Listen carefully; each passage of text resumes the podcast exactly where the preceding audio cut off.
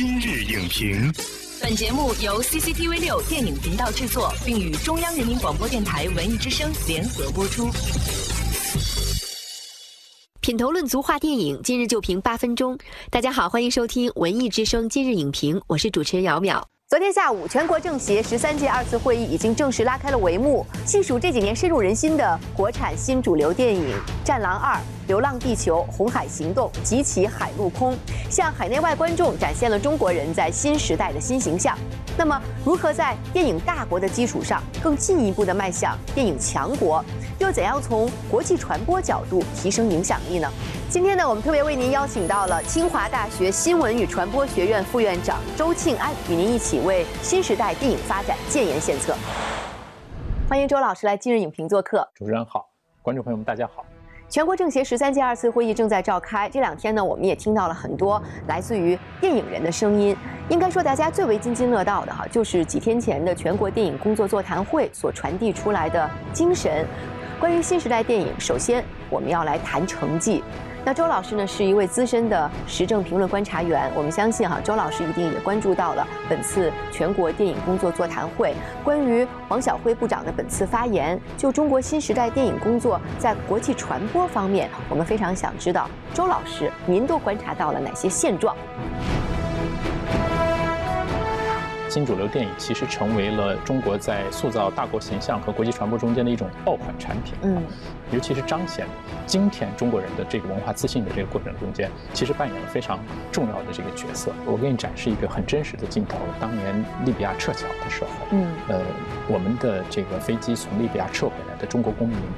回到中国土地上做的第一件事情，真有中国人做的第一件事情，真是跪下来亲吻土地。你会发现，今天这一代中国人。他的表现方式已经非常的直接而热烈。也门撤侨的一个镜头，就是一个女战士，海军女战士拉着一个小女孩，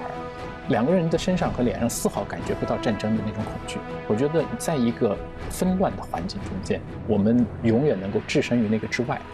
呃，我觉得那也是一种果位。其实说到成绩哈，大家首先会想到的就是《战狼》系列、《红海行动》，还有《流浪地球》。所以，周老师，您会如何来评价新时代的新主流电影在？国际传播上的积极的影响呢？我们今天看，无论《战狼》，无论《红海行动》，你可以通过这一系列电影的变化，能够看到中国在国际传播和国际对话当中，我们已经拥有和国际传播的对话。共同的那些硬件条件基础，在世界上任何一个国家，军人这个形象一定都是国家身份认同中间最重要的一个载体。嗯，因为当我们在讲述军人的时候，实际上我们是在讲述对这个国家的信任。它不仅仅是单纯的由中国人说中国自己的事儿，而且是把中国人参与到一个世界体系，怎么去解决今天。全世界面对的很多多元化的矛盾。第二点呢，就是在塑造大国形象的时候，新主流电影其实扮演了塑造当代中国人的形象。《流浪地球》中间，其实我很喜欢吴孟达的那个角色，他的很多做法呢，你看上去是出自自己的利益选择或者自己的这个情感选择。但是如果你深刻的想一想，他做的那个选择都不能从道德意义上完全判断正确或者好，嗯，但是呢，他一定都很符合一个人的这个形象，所以他未必完美，他甚至有他的缺憾，但他很真实。他做选择的时候所付出的代价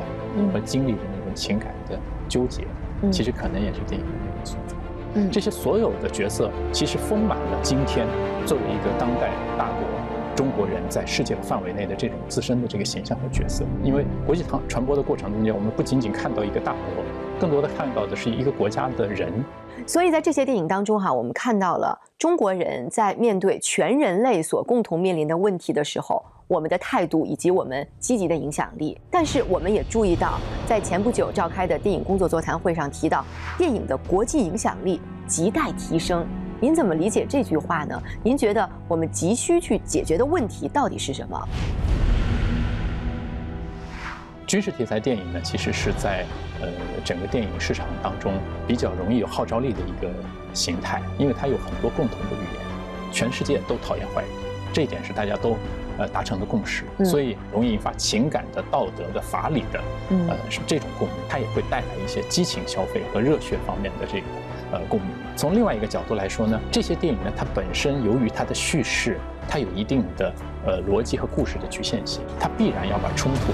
推到一个极限。你没有把人质扣在那个封闭的厂房里，这事儿就不可能继续发生下去。像《战狼》的主人公，就是一个不太符合过去传统意义上高大全的这样的一个形象啊。从电影一开篇的时候，他就犯了一个错误，对他的职业生涯来说是一个非常致命的打击。有的时候考验比战场上的硝烟更大。军事题材呢，我也很坦率地说，在全球范围内都有问题，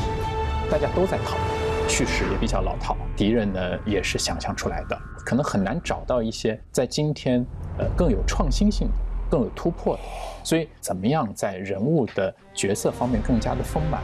在团体的这个角色方面更有多样性？其实我相信，这不仅仅是中国的新主流电影，也是全球范围内大家都在。讨论的问题与今天中国本身的国家实力在全球范围内的地位相比，那中国电影在呃国际舞台上的影响力确实还需要做进一步的提升，才能更好的匹配我们今天的国家综合实力。嗯，所以我们毕竟才刚刚起步，这些都是我们需要去努力的。刚才呢，我们一起谈了成绩，也找出了问题所在，接下来就要想想解决的方法了。所以，周老师，您认为在这样的时刻，中国电影人应该做些什么呢？在这两天的这个两会上呢，也听到了各界文化人士就新主流电影谈了很多他们自己的想法和期待。人们用用脚投票，能够给出一份非常满意的这个票房答案。一部分意义上是对于电影本身质量的肯定，呃，另外一部分呢，其实也是对于更好的、更多的电影的一种期待。嗯，第二个呢，我觉得可能，呃，电影人要有一定的引导性。比如说，呃，我们今天生活当中还有很多我们所面对的困难。呃，这些困难不仅仅是中国的，甚至是全世界。我们还面对老龄化、环境的问题、教育成长的问题，有很多点滴的场景是能够打动你的。那这种打动你的过程呢，跟燃相比是另外一种力量。所以新主流电影既要有很燃的一面、很爆款的一面，也要有那种细水长流的，也要那种缓缓流淌，这才是新主流电影最丰满角色。我觉得在国际传播的那个舞台上，才会有更多的共鸣。好的，在节目最后呢，我们将会一起进入使命宣言环节，想请周老师为弘扬国威的新主流电影发展发出您自己的声音。我是周信安，我为中国电影建言献策，呃，期待着新主流电影在各界电影人的精耕细作之下，能够展现更多最可爱的人，娓娓道来更多最可敬的事，能够传递更多最可亲、最燃的情。感谢周庆安老师对全国两会以及全国电影工作座谈会精神的全面解读。本栏目视频内容，请关注 CCTV 六电影频道，周一到周五每晚十点档《今日影评》。